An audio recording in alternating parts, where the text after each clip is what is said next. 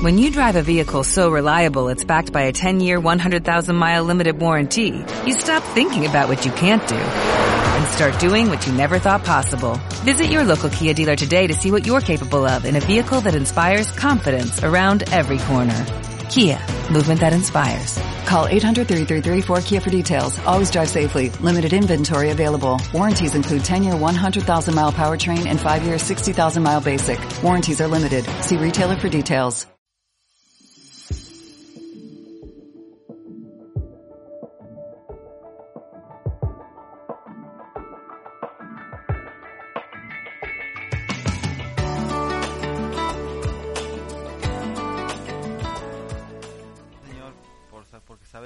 Que tú no eres hombre para mentir, Señor. Y día con día, Señor, tú cumples tu palabra, Padre, a pesar de las adversidades, Señor, a pesar de las situaciones, Señor.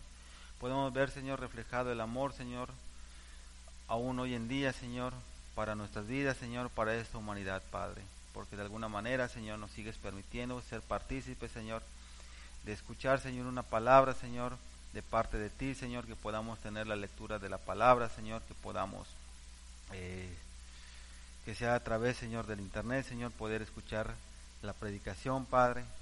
Solo queremos pedirte, Señor, que realmente nosotros podamos ser recíprocos, Señor, con un corazón agradecido, Señor, conociendo, Señor, ese amor que tú has tenido hacia nuestras vidas, Padre, para que podamos honrar, Señor, y saber, Señor, que no hay mejor que estar, Señor, empapados de tu palabra, Señor, para que podamos tener una madurez, Señor, a, la- a- lo largo de nuestros días, Señor. Permite que podamos, Señor, esa- tener esa hambre y esa sed, Señor, de estar en tu palabra, Señor, de escuchar tu palabra, Señor, tus alabanzas, Padre.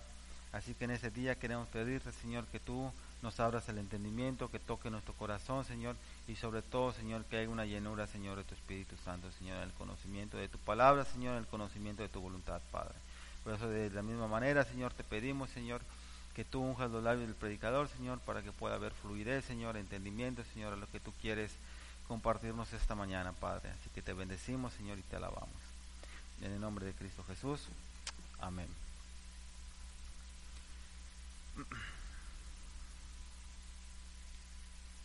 Bueno, en esta mañana quiero que vayamos a nuestras Biblias, por favor. Y vamos a ir al libro de Romanos.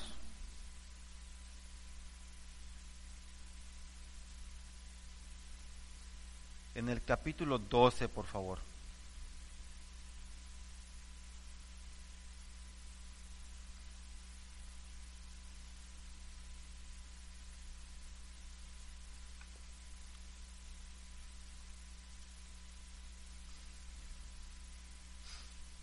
Vamos a leer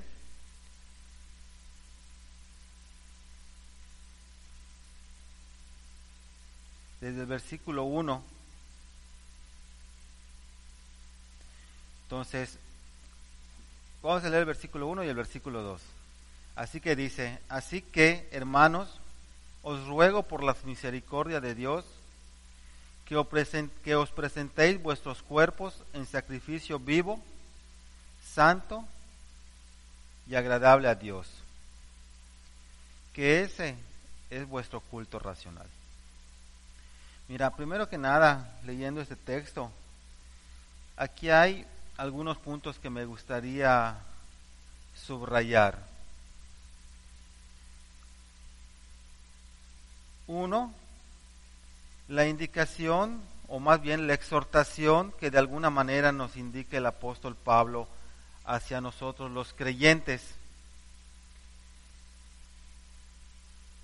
Que nosotros presentemos nuestro cuerpo en un sacrificio que dice que sea vivo, santo y sobre todo agradable a Dios.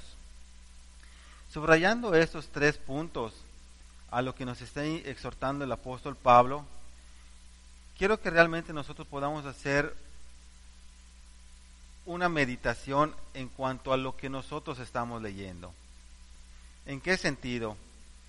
En que muchas veces cuando, no- cuando nosotros hemos conocido, como lo hemos hecho, los que hemos tenido la oportunidad de conocer a Dios, conocer su voluntad y tener esa estrecha relación con Él, sabemos que nosotros antes de conocerlo tuvimos una vida que independientemente que pudimos obtener algunas cosas en cuanto a lo económico, algunos objetivos en cuanto a, los propósitos que nos cumplíamos, de alguna manera nos damos cuenta que hay muchas áreas de nuestra vida que realmente ofendían y desagradaban a Dios. Porque a pesar de que podíamos cumplir algunos eh, objetivos, algunas metas y algunos logros personalmente, nos dábamos cuenta o, y te, te, lo comento de alguna manera por una experiencia propia, ¿no? Y yo creo que cada uno de nosotros ha pasado por ese proceso, porque he escuchado muchísimos testimonios que podían lograr algunos objetivos, metas o propósitos, pero de alguna manera siempre encontraban un vacío o tenían ciertos problemas en lo familiar, en el amor, en diferentes circunstancias. Entonces, lógicamente eso de alguna manera nos llevó a tocar un punto muy bajo en nuestras vidas cotidianas, a tal grado de, entender y saber que necesitamos una ayuda y que muchas veces a pesar de que lo quisimos, esa ayuda quisimos conseguirla con nuestros amigos, familiares, con los bancos, etcétera, lejos de ser una ayuda, cada vez nos hundíamos más en en el hoyo, a tal grado que no buscábamos dónde buscar. Entonces, una de las cosas que nosotros hemos entendido a través de nuestro crecimiento y nuestra madurez en cuanto a la búsqueda de Dios, que realmente muchas veces Dios siempre está presente para poder eh, mostrarnos su amor a través de su palabra, a través de gente que nos predicó en su momento, pero tristemente muchas veces nosotros cuando creemos estar bien y viene una persona a predicarnos, muchas veces lo rechazamos, por el motivo que sea. Lógicamente que, mira, yo creo que cuando tú conoces el amor de Dios y has empezado a entender su voluntad, te das cuenta el proceso que realmente nosotros tuvimos que tener. Y no porque Dios haya querido simplemente que cumplamos ese proceso, por capricho, sino muchas veces por nuestra propia ignorancia y por lo contaminado que hemos estado eh, por el pecado. Dice una, una de las cosas que dice las escrituras, que nosotros una de las batallas más fuertes que tenemos es con nuestro yo. Pero tampoco tenemos que olvidar que también estamos peleando con la sociedad, con el mundo que está lleno de pecado. Estamos eh, peleando de igual manera con las huestes y potestades, porque así lo describe la palabra de Dios, de maldad. Entonces, realmente siempre nosotros estamos expuestos a pelear esas batallas. Lógicamente, si nosotros no estamos equipados conociendo la voluntad de Dios, conociendo el amor de Dios, por eso muchas veces nosotros fuimos no simplemente atacados, sino que fuimos revolcados hasta tocar el fondo, ¿no? Entonces, Dios siempre ha querido que siempre que las cosas sean diferentes, pero muchas veces a consecuencia de nuestra ignorancia, de realmente lo, lo, lo vulnerable que fuimos a todos esos ataques que tuvimos en contra de nuestra propia carne, del pecado, eh, de la sociedad, del mundo, que es una sociedad perversa, que así lo describe la Biblia, realmente hemos estado contaminando. Entonces, lógicamente, muchas veces estábamos erizados y cuando se nos predicaba o, se nos hablaba de Dios, a pesar de que muchas veces tal vez en nuestra boca podíamos aceptarlo y de alguna manera podía hacer un poquito de reflexión en nuestras vidas, nos dábamos cuenta que no era algo que, que nosotros aceptábamos al 100%, ¿no? Hasta no tocar el fondo y después de buscar muchísima ayuda eh, de cualquier manera y en cualquier persona, nos dimos cuenta que realmente la única ayuda que podía sacarnos era Dios. Y por eso es que muchas veces, bueno, no muchas veces, es porque eso que realmente llegamos a la iglesia y cuando realmente llegamos con ese, con nuestro corazón muy vulnerable por el tanto daño que ha recibido, pudimos haberlo aceptado, pero tuvimos que pasar antes muchísimas cosas. Entonces yo me acuerdo eh, cuando yo llegué a la iglesia, eh, una predicación que se estaban compartiendo, donde nos, eh, nos, nos estaban enseñando que muchas veces Dios nos quiere hablar en amor, no quiere muchas veces que nosotros pasemos el proceso. Pero bien se ha dicho, y la palabra es bien exacta, que muchas veces el siervo no se va a corregir simplemente con las palabras, porque nuestra naturaleza pecaminosa incluye que nosotros podamos ser necios. ¿Y qué ser, qué es ser necios? Que a pesar de que hemos visto que las demás personas que nos rodean han hecho las cosas incorrectamente o han tratado de hacer las cosas y no les ha resultado bien, nosotros creemos que a nosotros sí. Y por lo consiguiente, no tal vez no terminamos igual, sino que peor que las personas que fueron nuestro ejemplo. Pero eso regresamos al mismo punto, eso es a consecuencias de, de no conocer la voluntad de Dios. Lógicamente que cuando nosotros empezamos a conocer la voluntad de Dios desde el principio, eso empieza a cambiar nuestra vida. Pero dice el Salmo 51 en el contexto que al fin y al cabo nosotros tenemos que entender y comprender que desde nuestro nacimiento, y no es porque nuestra madre nos haya concebido en pecado por un adulterio, sino que por la misma sociedad en la cual nosotros vivimos, que está envuelta en pecado, entonces nosotros tenemos que entender que desde que nosotros nacimos hemos sido nacidos en pecado. Y por lo consiguiente, la única forma de acercarnos delante de Dios es entendiéndolo, para que en eso pueda haber un arrepentimiento. Y dice, dice ese mismo Salmo 51 en el contexto, porque dice que cuando nuestro corazón, nuestro corazón está contrito y realmente nosotros nos podemos humillar delante de Dios reconociendo lo mal que hemos estado delante de Él, es cuando Él puede hacer una obra y empiezan a pasar miles de cosas en nuestra vida. Hoy por hoy te digo, no somos como comentario personal, yo tengo una familia que se ha fundamentado en la voluntad de Cristo a lo largo de 18 años. Eh, pero sin embargo, tampoco el proceso ha sido eh, miel sobre hojuelas, por llamarlo de una forma, porque a consecuencia de estar empapado eh, con lo que el mundo me ofreció en su momento. Muchas veces hasta en el proceso como cristiano hemos tenido tropiezos, caídas, consecuencias de nuestros actos, pero sin embargo, desde el primer día que nosotros empezamos a tener esa intimidad con Dios y nos empezó a revelar su palabra y su voluntad, créeme que todo ha sido distinto. Y a pesar de que hemos, pedido hemos padecido esos procesos y esas caídas y las consecuencias, créame que todo ha sido de bendición y por 18 años he gozado de una familia en Cristo que si no es perfecta, pero disfruto la manera en la cual Dios nos está llevando, nos ha enseñado y nos está instruyendo, porque no debemos pasar por, eh, por alto que las escrituras habla y dice, si un padre que ama a su hijo disciplina, cuánto más Dios no lo va a disciplinar.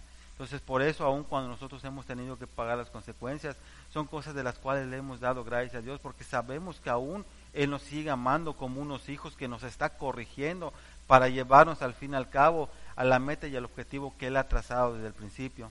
Pero lógicamente entiendo que puede pasar así como han pasado 18 años, pueden pasar otros 18 o pueden pasar 50 años más en el proceso hasta estar, hasta estar el día de mañana delante de su presencia. Pero no importa el tiempo que pase, sino realmente poder entender la dependencia que realmente nosotros en lo individual como persona y como familia tenemos de Dios. Y que no es cuestión, eh, y se lo digo sinceramente, no es cuestión de, de decir que no valemos nada, sino es todo lo contrario. Realmente nosotros somos las perlas preciosas delante de Dios, cosa que el diablo y el mundo y muchas veces nuestra propia carne nos han, nos han engañado, porque queremos ser alguien notable en el mundo y eso ha evitado que nosotros tengamos el valor que realmente Dios nos da como sus perlas preciosas. Porque el mundo te va a ofrecer ser la persona más exitosa del mundo, pero muchas veces al tener ese éxito que el mundo te está ofreciendo y que muchas veces tu ego carnal quiere tener, lógicamente que eso te va apartando del propósito de Dios. Porque una de las cosas que dice las escrituras, que Dios al que se humilla, él lo va a exaltar, pero al que se exalta al fin y al cabo lo va a humillar, porque muchas veces cuando no conocemos la voluntad, no muchas veces, por lo general, cuando nosotros no conocemos la voluntad de Dios, todo el éxito que podemos tener, al fin y al cabo es vacío, porque no tenemos lo primordial, que es conocer la perfecta voluntad de Dios. Y es lo que nosotros queremos hablar esta mañana. Por eso en este versículo queríamos resaltar que cuando nosotros venimos aquí a la iglesia, hemos entendido que es tener una vida antes en Cristo, perdón, una vida sin Cristo y una vida en Cristo. Entonces, cuando nosotros empezamos a conocer la voluntad de Dios y vemos las maravillas y la bendición que es, entonces dice que nuestro culto racional lo que tiene que hacer, que aunque tal vez sí sea un sacrificio en la, en la carne, porque de alguna manera a eso nosotros nos eh, estamos expuestos a morir a nuestra carne para que el Espíritu de Dios, y ahorita más adelante vamos a tocar algunos versículos, pueda guiarnos. Lógicamente para nuestra carne muchas veces es un sacrificio.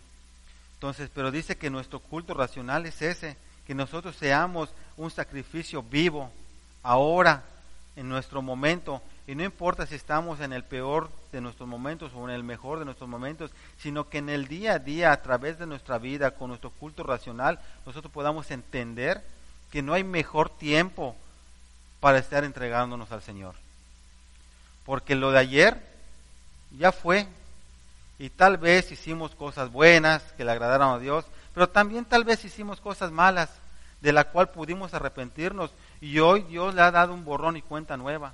O sea que nuestro día es hoy, porque también el mañana, si es bien, podemos preparar de alguna manera nuestro porvenir buscando de Dios, pero todavía no ha pasado. Y también tenemos que entender que los caminos de Dios, aún nosotros cuando venimos a la iglesia cristiana y empezamos a tener este proceso, dice que los caminos de Dios son inescrutables. Podemos tener una idea conociendo la voluntad de Dios, pero al fin y al cabo, delante de Dios está eh, la vida y la muerte, que al fin y al cabo va a decidir si llegamos el día de mañana, si vivimos o no. Pero realmente entender que si no importa si vamos a vivir el día de mañana o estamos hasta el día de hoy, saber que estamos, si no siendo perfectos, poder mostrarle a Dios que a través de un sacrificio vivo,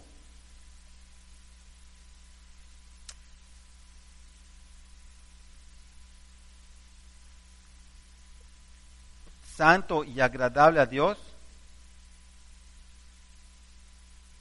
podemos mostrarle que de alguna manera lo estamos tratando por lo menos de hacer. Entonces, entendiendo este versículo 1, pasamos al versículo 2 que dice que realmente nosotros no nos conformemos a este siglo. Ahora, si nosotros eh, analizamos esto, tú te tienes que dar cuenta como cristiano que tú ya viviste a tus anchas a este siglo y que a pesar de que tal vez disfrutaste un baile, disfrutaste una fiesta en lo carnal, al fin y al cabo, al, el día siguiente hubo tal vez una cruda moral, una cruda espiritual en el sentido de que te sentiste mal por las consecuencias que tuviste que pagar. Muchas veces nosotros como personas o como, como hombres salimos a trabajar y ganamos nuestro dinero. Llega un fin de semana y tal vez digamos, ¿sabes qué? Mis hijos, bueno, tengo tanto dinero, voy a separarlo para la casa, para la comida de mis hijos. Pero no falta muchas veces que se nos cruce alguien en el camino y nos diga, ¿por qué no nos vamos a tomar dos cervecitas? y ahí nos vamos. Y tal vez nos vamos a un centro nocturno donde está la orden del día el pecado, mujeres, trago, vicios. Y lógicamente comenzamos tomando una cerveza, dos cervezas, pero muchas veces nuestra carne, y eso es de lo que quiero dar a entender, una de las cosas que quiero dar, este, eh, una de las cosas que quiero dar a entender esta mañana, que realmente muchas veces nuestra carne, y Jesucristo lo decía y expresaba a sus discípulos, entiendan que la carne es débil, muchas veces tal vez el espíritu quiere hacer la obra en nosotros, pero nuestra carne es débil y muchas veces al ser débil va a flaquear y muchas veces aún cuando entramos a, una cantina, y simplemente te voy a decir, muchas veces pensamos que es hasta inofensivo, pero cuando estamos encarrilados, muchas veces hasta aún el dinero que teníamos separado para la semana, nos los gastamos porque pensamos que mañana vamos a conseguir otro o pedimos un préstamo en el trabajo. Al fin y al cabo llegamos y no le damos ni un peso a nuestras esposas y allí hay un show, pleito, que eso viene siendo semana tras semana, mes tras mes, hasta que eso truena. Se rompe el matrimonio, la mujer se va porque tú ya no puedes, porque tú nunca has, no, ni siquiera quiero usar la palabra eh, poder mantenerla, sino querer mantenerla. ¿Por qué? Porque tal vez si tuviste los recursos, porque Dios siempre ha sido fiel y siempre ha sido bueno. Dice que el, el, el obrero es digno de su salario. Y tú has tenido un trabajo que ha sido pagado, pero muchas veces por nuestro egoísmo terminamos gastando más de lo que debíamos sin tener eh, la responsabilidad de proveer donde tendríamos que proveer. Y no estoy hablando de cuestión económica, sino una cuestión del desconocimiento de la voluntad de Dios, del corazón de Dios y sobre todo de todo lo que formula conocer la voluntad de Dios. Y por eso es que muchas veces que aunque quisiéramos en nuestro corazón hacer las cosas correctamente, muchas veces cerramos por la misma batalla que tenemos en contra de la carne, de la sociedad, del mundo, de la gente que nos rodea y muchas veces con las asechanzas de las obras de las tinieblas. Entonces son cosas que realmente tenemos que tener muy en claro para poder conocer la voluntad de Dios. Entonces, por eso dice que realmente nosotros los que nosotros hemos conocido esa etapa y hoy podemos vivir y te digo, como cristiano muchas veces no puedes no, tal vez no tienes una vida llena de riquezas, pero sí de conciencia y ya concientizas más tu vida en muchos sentidos. Ahora ya no te lo gastas en cerveza y procuras que tu dinero llegue íntegro en tu casa. No importa si son 100, 500, 1000, 2000 pesos, pero sabes que lo que Dios te empieza a proveer lo hace para su propósito. Y uno de los propósitos es de proveer en tu casa. Y fíjate, cuando hablamos de provisión, no es simplemente la cuestión económica, sino el amor eh, en, todo el sentido de la palabra, el amor a tu esposa, el amor a tus hijos, el amor a tu, a tu hogar, el amor, lógicamente el amor a Dios, eh, en lo espiritual, Lógicamente que eso antes de conocer antes de conocer a Cristo no lo sabíamos, pero hoy que lo conocemos y lo empezamos a practicar, te das cuenta que eso es bendición. Entonces dice, no os conforméis a este siglo, dice, sino que nosotros nos transformemos por medio de la renovación de vuestro entendimiento. ¿Por qué de vuestro entendimiento? Porque mira, cuando nosotros no conocíamos la voluntad de Dios, hacíamos y deshacíamos conforme a todo lo que nos rodeaba, lo que hemos aprendido, que ahora entendemos que todo era pecado o estaba fuera del orden de Dios. Pero ahora que nosotros conocemos cosas distintas,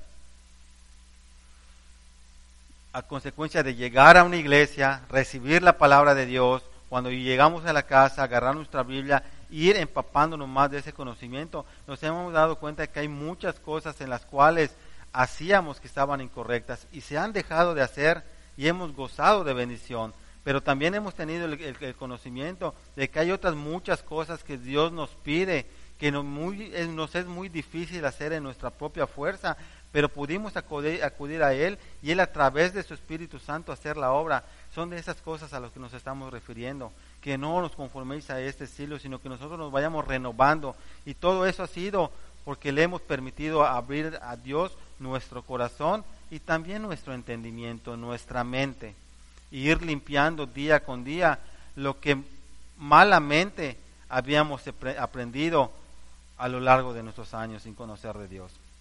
Dice, sigamos leyendo, el 2, no os conforméis a este signo, sino transformados por medio de la revelación de vuestro entendimiento, para que comprobemos cuál es la buena voluntad de Dios, que es agradable y es perfecta. Eso, fíjate, son de las cosas que nosotros no debemos olvidar, que la voluntad de Dios es agradable y es perfecta. Entonces, si nosotros nos vamos rápidamente, por favor, al libro de Primera de Tesalonicenses, y ahorita te voy a dar el capítulo en el capítulo 4.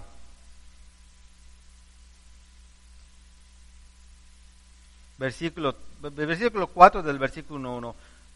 perdón, del versículo, capítulo 4, versículo 1, dice, por los demás hermanos, y otra vez Pablo exhortando esta vez a la iglesia de Tesalónica, dice, por los demás hermanos os rogamos y exhortamos en el Señor Jesús, que de la manera que has aprendido de nosotros, ¿quiénes nosotros? Nuestros pastores, los hermanos en Cristo que nos hablaron por primera vez y los que nos siguen ministrando durante de la iglesia, así de su palabra y de la revelación que hemos tenido a través de los, de los, del tiempo de las cosas de Dios, ¿no? Dice, de la manera que aprendiste de nosotros como os conviene conducirnos y agradar, agradar a Dios, así abundéis más y más. O sea, en los en Romanos habíamos entendido que no tendríamos que conformarnos a esta sociedad, ya que hemos conocido o estamos conociendo la voluntad de Dios que ha sido de gran bendición. Lógicamente, si damos un ejemplo rápido de comer, no sé, em, algo que no te guste, a, a, comer algo que realmente anheles y te guste, lógicamente lo vas a preferir. Y muchas veces así pasa en la vida como creyente, como cristiano. Cuando nosotros conocemos la voluntad de Dios, nosotros ya no queremos lo que, lo, lo que conocíamos antes. Porque dice, decía el apóstol Pablo de igual manera en otro texto, porque todo ya al fin lo damos por basura, por el propio conocimiento de la palabra de Dios, que lo que ha servido de, para restaurar mi matrimonio, para sacarme de vicios, para estar bien con mi familia, y muchas cosas de las cuales hemos recibido de conocer de Dios, ¿no? Entonces, aquí en el, en el, en el versículo 1 dice, de la manera que nosotros dice, dar a Dios, que nosotros así abundemos más y más, porque cuando tú quieres y has conocido lo bueno, ¿qué es lo que quieres? Pues abundar más, más y en eso, para que sigamos recibiendo. Y eso es lo que nos ofrece el Señor. Porque fíjate, y te lo vuelvo a repetir, muchas veces nosotros llegamos aquí a la iglesia y desde que llegamos el primer día, si nosotros venimos con ese corazón contrito y humillado, entendiendo quién es Dios y entendiendo quiénes somos nosotros, la postura de Dios como Dios omnipotente, omnisciente, y nosotros como terrenales y pecaminosos, vas a entender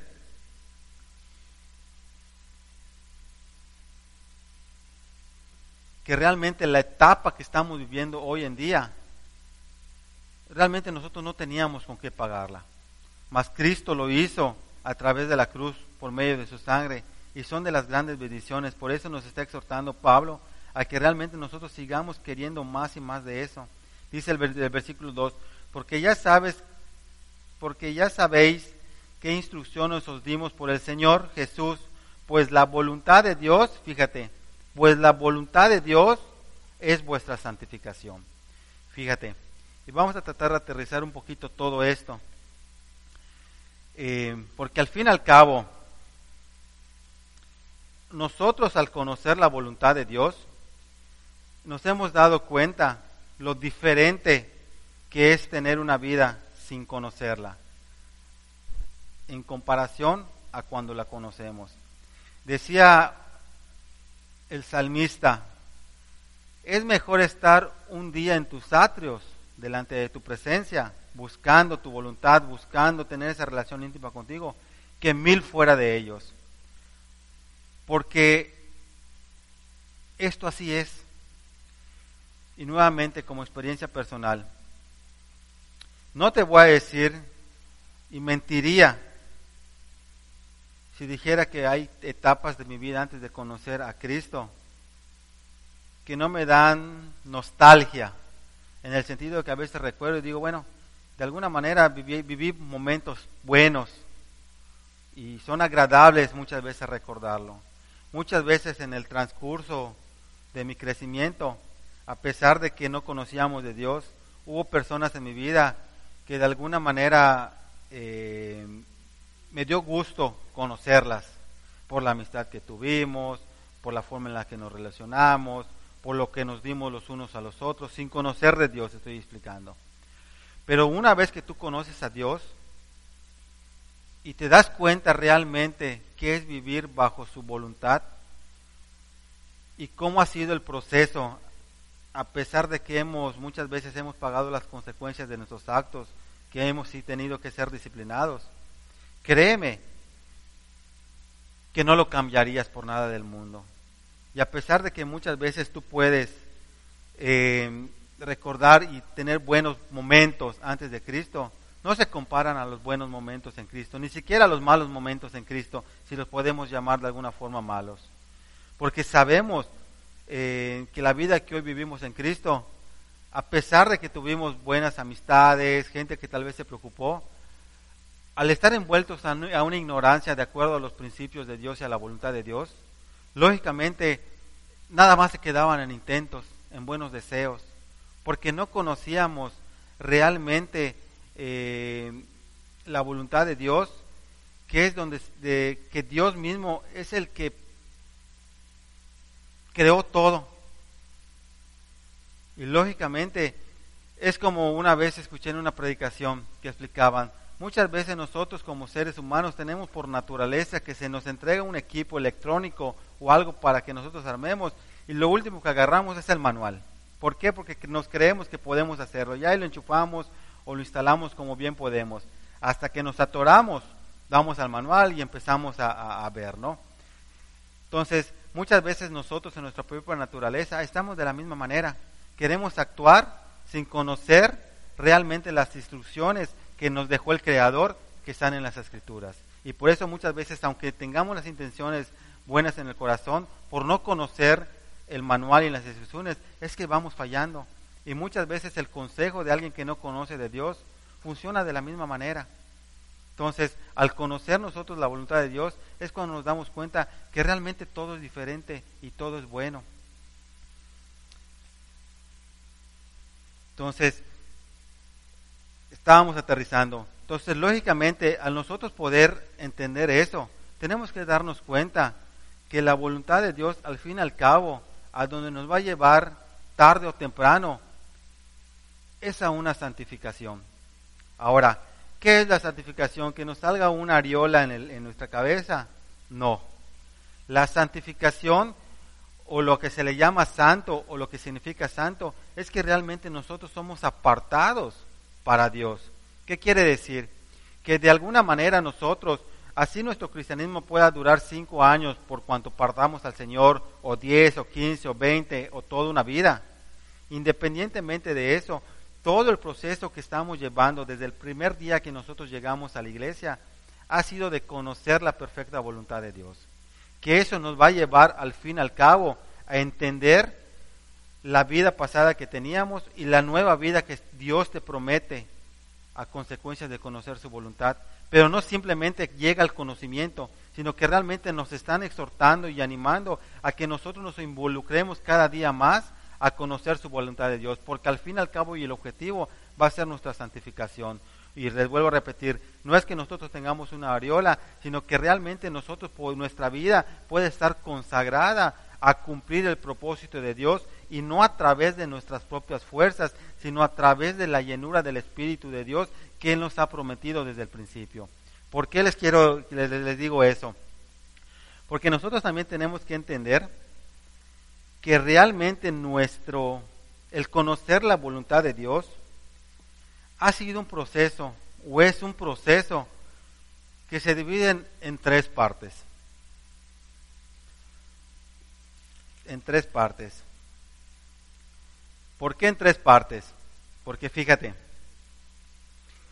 lo bonito fuera que nosotros nazcamos dentro de un seno cristiano y desde, principio, desde, desde, pequeños empecemos a conocer la voluntad de Dios. Lógicamente que eso nos va a llevar a, un, a tener una vida muy diferente a la vida que muchas veces nosotros tenemos gente que conoció a Cristo ya de edad avanzada. ¿Por qué? Porque lo empiezas a conocer. No quiere decir que cuando tú conozcas de niño la voluntad de Dios, tampoco tengas tu proceso, porque no tenemos que olvidar la sociedad en la cual nosotros vivimos. Y tampoco tenemos que olvidar que nosotros somos carne, no tenemos que, no tenemos que olvidar que la sociedad dice que es entregada al príncipe de las tinieblas, que él es el príncipe de este mundo, no tenemos que olvidar las batallas que estamos teniendo en contra del pecado. Entonces, lógicamente, que aun cuando nacemos estamos expuestos a eso.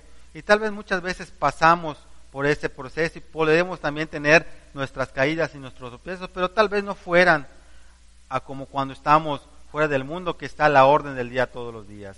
Pero tampoco eso minimiza la relación que tiene un creyente de nacimiento o una relación que tiene uno que viene ya al conocimiento ya de una edad avanzada.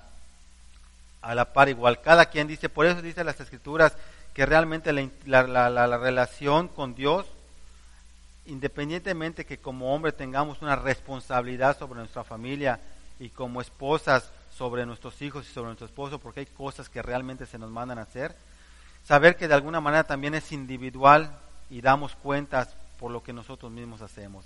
Entonces, la relación íntima mía puede ser diferente a la tuya, pero eso no quiere, no, no, no, no le quita eh, ni le pone ni más ni menos en cuanto al valor y el mismo amor que Dios demanda hacia cada uno de nosotros.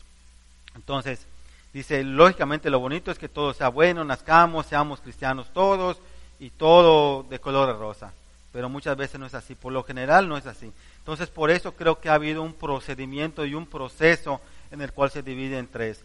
Uno, realmente eh, la voluntad de Dios, como, como la conocieron en el principio, en el Antiguo Testamento, los judíos que se daban las leyes por medio de los profetas. Entonces, fíjense, y es yo creo que la mayoría lo ha pasado, o por mi experiencia personal, se los voy a contar. Cuando yo era muy pequeño, en mi casa siempre hubo religión, hubo religiosidad. Y de alguna manera, aunque estábamos pecando todos los días de diferentes maneras, siempre se trataba de cumplir con los ritos religiosos que se nos ponía la religión tradicional a la cual nosotros asistíamos, ¿no? Entonces, muchas veces nosotros nos acercábamos, íbamos a, a, las misas que se daban, y yo me acuerdo que iba, y sinceramente se me hacían fastidiosas, escuchaba muy poca, hoy por hoy puedo decir que escuchaba muy poca palabra, muchas veces eran ciertos eh, protocolos me siento, me paro, aplaudo, canto, digo, rezo. Es muy fastidioso. después, ¿qué tienes que hacer? Tu primera comunión. Ahí nos íbamos. Nos adoctrinaban de acuerdo a, los libros que se, se, tenían. Y yo me acuerdo que sí te enseñaban de alguna manera mandamientos y cosas esas. Y me acuerdo que cuando yo escuchaba los mandamientos, eh, específicamente 10 de ellos, de los cuales ahora que conozco, tengo un conocimiento más extenso de la palabra, me doy cuenta que no simplemente son diez mandamientos.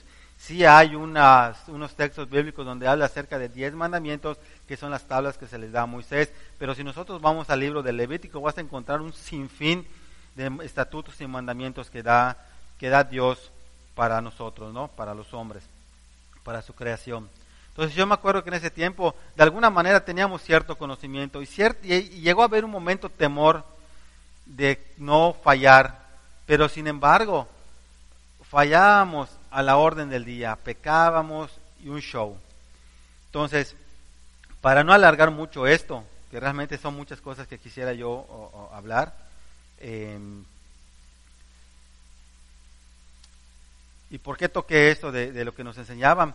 Que de alguna manera la voluntad o la palabra de Dios, de alguna manera siempre se ha querido enseñar y ministrar a toda la creación.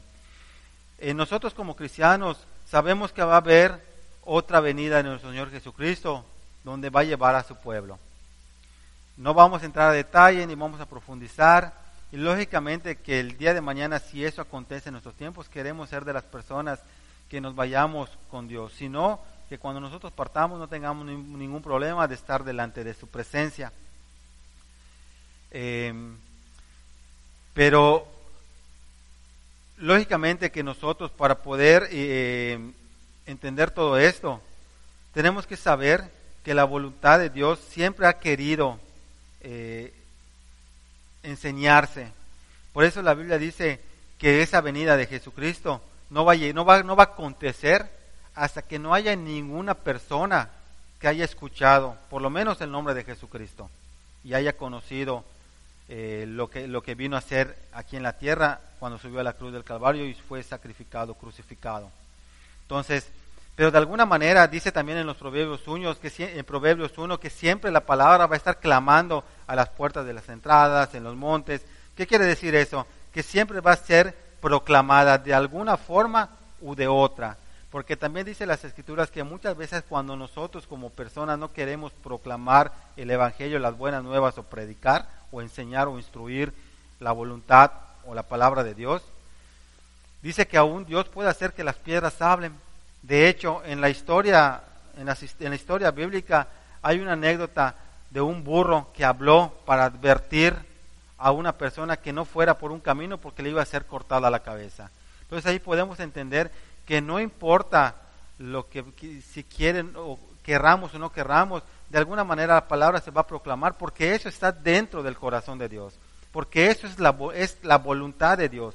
Y por eso quería yo explicarles que de alguna manera la voluntad de Dios son, es un proceso que se divide en tres partes. Uno que empezó a hacer desde el principio en el Antiguo Testamento, cuando Él empieza a hablar de los estatutos y de los mandamientos que se nos dan para que nosotros cumplimos. Entonces, conociendo la perfecta voluntad de Dios, que por eso titulamos la prédica de esta mañana de esa manera, es porque tenemos que entender realmente lo que conlleva conocer realmente la voluntad perfecta de Dios.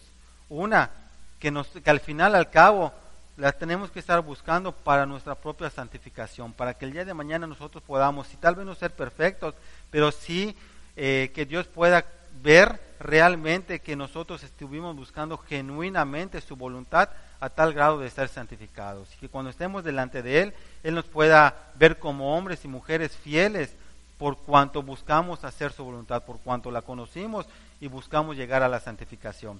Pero fíjate, las tres partes que quiero, eh, que quiero explicar es uno, que la voluntad de Dios es la ley, la palabra escrita, realmente los, que incluye los mandamientos. Dos, lo que pudiéramos hablar, lo que es realmente la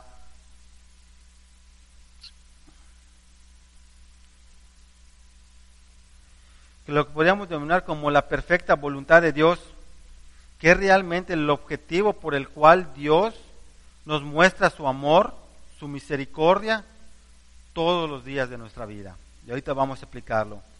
Y otra, que es la tercera, que es la voluntad permisiva de Dios. ¿Qué quiere decir?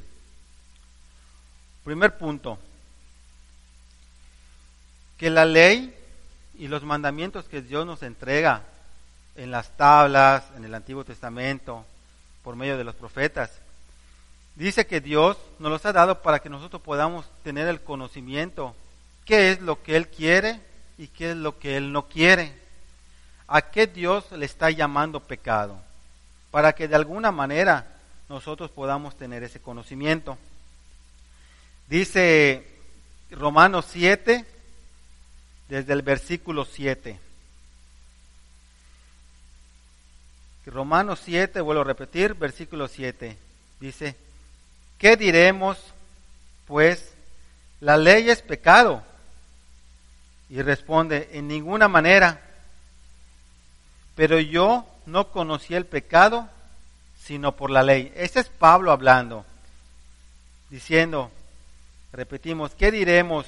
Pues la ley es pecado como que diciendo, ok, yo ya conozco la ley y lo que Dios dice es pecado, dice, en ninguna manera, porque yo conocí el pecado, yo no conocí el pecado sino por la ley, porque tampoco conociera la codicia si la ley no dijera no codiciarás.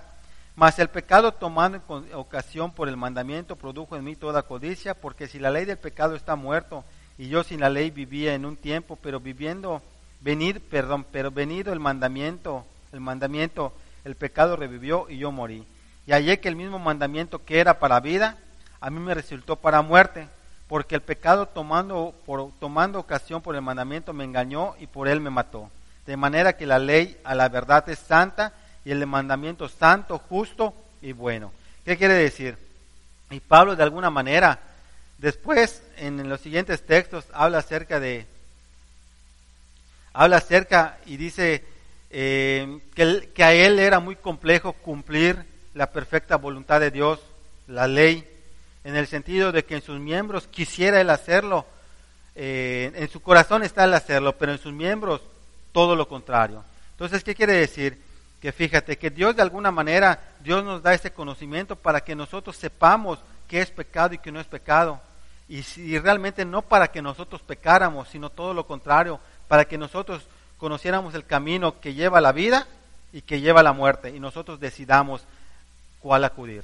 Lógicamente que el que lleva hacia la vida es un camino que va a estar repleto de mandamientos, de estatutos. Y si te soy sincero, de la misma manera que Pablo expresaba que muchas veces el querer está en nosotros, pero el hacerlo no, eso es algo en lo cual nosotros tenemos que estar viviendo todos los días. Porque nuestras propias fuerzas, créeme, que no hay un hombre en la Biblia, ah, quitando a Jesucristo, que haya podido cumplir perfectamente esas leyes. Entonces, entramos en el siguiente punto o en la siguiente eh, etapa respecto a, ¿cómo se llama?, al procedimiento de conocer la voluntad de Dios. Una es que nosotros conozcamos la ley y nos demos cuenta, o los mandamientos, o la palabra, y nos demos cuenta lo incapaz. Primero, que nuestra vida ha fallado al 100% cada uno de los mandamientos, cada uno de los estatutos, que estamos completamente en un sentido opuesto.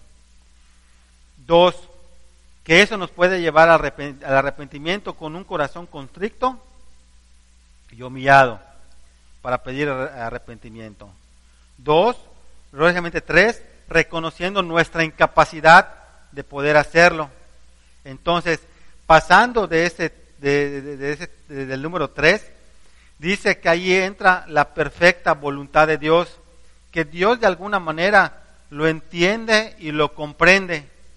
Entonces, al ver esa incapacidad y que realmente nosotros, lejos de merecer la vida, merecíamos la muerte porque habíamos faltado a cada uno de esos pecados, perdón, de esos mandamientos. Dice que Dios en su amor y su misericordia dice, ¿sabes qué? Ellos tienen esa incapacidad. Pero si hoy yo hago un juicio, ellos todos se tendrían que ir al infierno. Pero vamos a hacer una cosa, y dice, y si quieres léete Filipenses 2, donde habla que dice que Él se humilló a sí mismo, haciéndose como hombre, viniendo a semejanza, para que Él vaya a la cruz y pagara por nuestros mismos pecados. Y léete Juan 3:16, el Evangelio de Juan, para que puedas entender realmente el sacrificio de Cristo. Ahí realmente nosotros podemos ver el amor de Dios en su máximo esplendor para que nosotros podamos ser redimidos. Porque a pesar de que merecíamos la muerte, el amor, la misericordia, eh, la gracia, habla de lo que aconteció en la cruz del Calvario. Y si nosotros somos muy, muy detallistas, te tienes que dar cuenta de que aún Jesucristo en la carne, horas antes de ser crucificado en el monte de Getsemaní, dijo que pase por mí esta copa, pero que no se haga mi voluntad, sino la voluntad tuya, Señor, por lo que había padecer Jesucristo a consecuencia de nosotros. Entonces la perfecta voluntad de Dios fue justificarnos por medio de su amor y por medio de la gracia, por medio de la misericordia a través de la sangre de Cristo. Lógicamente teniendo fe en el Hijo de Dios. Entonces, fíjate, primero nos da a conocer la ley, se da cuenta lo incapaces que somos. Entonces ahora nos manda a Jesucristo como Salvador y Redentor para que nosotros podamos ser salvos. Para, no, perdón, para poder ser para perdonar todo lo que nosotros habíamos sembrado y como consecuencia teníamos que cosechar, que se tenía que pagar. Cristo lo hace. Dice que aún Él bajó hasta los confines del infierno para predicar a todos los que habían padecido antes. Entonces, lógicamente, Él paga y ese es el amor y la perfecta voluntad de Dios en el máximo esplendor de su palabra. Pero Pasa el tiempo y nosotros como hombres carnales seguimos fallando delante, de Dios. Por eso aquí dice la voluntad, perdón, por eso yo quiero dar como el otro punto, la tercera etapa de la voluntad de Dios, como la voluntad permisiva de Dios. Porque muchas veces, fíjate, y ahí vienen las consecuencias, muchas veces nosotros tenemos que pasar las consecuencias de nuestros actos y Dios lo permite. Pero no es que Dios quiera que nosotros paguemos las consecuencias, sino que realmente nosotros tenemos que pagar esas consecuencias para que nos demos cuenta la necesidad que tenemos de cada día conocer cada vez más la voluntad de Dios y madurar en cuanto a su palabra, madurar en cuanto a su amor, eh, entendiendo y reconociendo la incapacidad que tenemos de cumplir la voluntad de Dios, a pesar de que también conocemos el sacrificio de Cristo. De hecho, si nosotros nos vamos al capítulo de, del Evangelio de Juan, en el capítulo 14, dice, 14 versículo 15, si me amáis, guardar mis mandamientos, y os rogaré al Padre y dará otro consolador para que, para que, es, para, para que esté con vosotros para siempre el Espíritu de verdad a la cual el mundo no puede recibir, porque no lo ve ni lo conoce, pero vosotros le conocéis porque hemos conocido la voluntad de Dios, porque mora con vosotros y siempre estará con vosotros. No os dejará huérfanos, vendrá a vosotros y todavía un poco y el mundo no me verá más, pero vosotros me veréis porque yo vivo en vosotros a través del Espíritu Santo. Yo vivo, perdón, vosotros también viviréis. En aquel día vosotros conoceréis que estoy en mi Padre y vosotros en mí y yo en vosotros. Y el que tiene, el que, y el que tiene mis mandamientos y los guarda, ese es el que me ama. Y el que me ama será amado por mi Padre y yo le amaré y manifestaré en él. Pero si nosotros leemos el capítulo 16 siempre del Evangelio de Juan, dice el capítulo 16, versículo 4. Mas, eh, mas os he dicho estas cosas para que cuando llegue la hora os acordéis de que yo os lo había dicho. Esto no lo dije al principio porque yo estaba con vosotros, pero ahora voy al que me envió y ninguno de vosotros me pregunta dónde vais. Antes porque os he dicho estas cosas, tristeza ha llenado vuestro corazón. Pero yo os digo la verdad, os conviene que yo me vaya, porque si no me fuera, entonces el consolador no vendría a vosotros, mas si me fuere, os lo enviare y cuando Él venga convencerá al mundo del pecado, de justicia y de juicio. De pecado por cuanto no cree en mí, de justicia por cuanto voy al Padre y no me veréis más, y de juicio por cuanto el príncipe de este mundo ha sido ya juzgado. Y para terminar, eh, la verdad que yo creo que es un tema muy, muy, muy extenso. Eh, lo hice muy a la carrera, muy acarreado yo creo, para que no estar dentro del tiempo. Pero quiero que entendamos eso esta mañana. ¿Por qué consideramos que la voluntad de Dios es muy importante que entendamos que se divide en estas, en estas tres partes? Porque es, yo creo que una de las cosas que podemos relacionar con la Santísima Trinidad. Dios Padre, Dios Hijo y Dios Espíritu Santo. El actuar de Dios, créeme que siempre ha sido de buena manera para con nosotros, para con la humanidad. El pecado como tal es lo que nos los ha impedido. Por eso Dios de alguna manera, posterior a cuando la caída del hombre acontece en el jardín del, Edén, Dios estipula ciertos mandamientos para que de alguna manera nosotros podamos eh, volver a encaminarnos y poder estar delante de su presencia, tener esa relación con Él, Lógicamente que lo que no podemos pasar por alto, que nuestro estado y la sociedad donde vivimos sigue siendo una batalla de todos los días, tanto con nuestra carne, eh, la perversa generación en la cual nosotros nos estamos desarrollando y lógicamente sin descuidar los, los acechos del enemigo. Entonces Dios de alguna manera te dice, eh, nos dice, ¿sabes qué? Tienen todos estos mandamientos, cúmplanlos. Pero nosotros estamos, oh, perdón la palabra, tan fregados que aún en nuestras fuerzas no lo podemos hacer. Y Cristo, de alguna manera, nos, eh, Dios, de alguna manera, a través de Cristo, nos está dando segunda oportunidad. Por eso, eh, en el principio, eh, podemos relacionar la Santísima Trinidad con esas tres etapas de la, con esas tres etapas de la voluntad de Dios.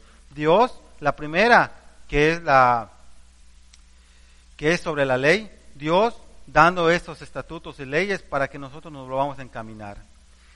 Dos, la perfecta voluntad de Dios, pero ahí entra el actuar de Jesucristo. Al darse cuenta Cristo que tampoco podemos cumplirlas en su amor, Él nos manda a Jesucristo para que Él pague por nuestros pecados y poder justificados por medio de la fe. Pero sin embargo, aun cuando hemos entendido esa parte, muchas veces seguimos fallando por nuestra naturaleza carnal. Entonces Cristo lo sabía. Por eso cuando partió, leímos estos versículos del Evangelio de Juan, que Él nos promete ese consolador para que no estemos solos, para que a través del nacimiento del Espíritu Santo en nosotros, como Cristo, esperanza de gloria, para que, nosotros, para que nosotros podamos entender que nosotros somos el templo del Espíritu Santo, entonces ahora sí podamos cumplir perfectamente la voluntad de Dios. Pero tenemos que tener ese conocimiento, saber el proceso que estamos llevando. Y lógicamente, hoy nos tocó uno de los devocionales que yo creo eh, que no tendríamos que pasar por, alto. Si no lo has leído, te, te, aconsejo que lo leas, porque ahí siempre se nos, está, se nos está exhortando a que nosotros busquemos esa madurez a través de la palabra de Dios, para que podamos terminar con lo que leímos en Primera de Tesalonicenses, realmente buscar nuestra santificación a través de la voluntad de Dios. Y que nosotros podamos el día de mañana, cuando estemos delante de la presencia de Dios, que Él nos vea que es verdad, fallamos, pero que hemos cumplido perfectamente el conocimiento de su voluntad de Dios a través de esas tres etapas, conociendo la ley, teniendo la fe en, nuestro, en, su Hijo Jesucristo y lógicamente arrepintiéndonos para que el Espíritu Santo pueda morar dentro de nosotros en su perfecto plan. Lógicamente eso nos va a llevar a leer la palabra, a cada vez madurar más en su espíritu para santificarnos por medio de su voluntad. Lógicamente todo eso a través de Dios Padre, Dios Hijo y sobre todo sobre Dios de Dios Espíritu Santo, que es lo que hoy tenemos que darle gracias a Dios. Amén. Vamos a orar esta mañana. Señor, te damos gracias en este día, te damos gracias, Señor, porque tu amor es infinito, Padre. Te pedimos que nos, nos permitas conocer, Señor, tu perfecta voluntad, Señor, y que a pesar de que tengamos que pasar, Señor, por las tres, específicamente por la voluntad permisiva tuya, Señor, pagar consecuencias, Señor, que realmente lo podamos hacer, Señor, conforme a tu propósito. Te damos gracias y te bendecimos, Señor. Bendecimos a todos nuestros hermanos en Cristo Jesús, Señor. A León, a San Francisco de Rincón, Señor. Miami, Nicaragua, Señor. Aquí en Mérida, Padre, los pastores, Señor. Sus familias, Señor. Y todas esas personas que están pasando situaciones de salud, te las entregamos, Señor, y los cubrimos con tu sangre preciosa. En el nombre de Cristo Jesús. Amén.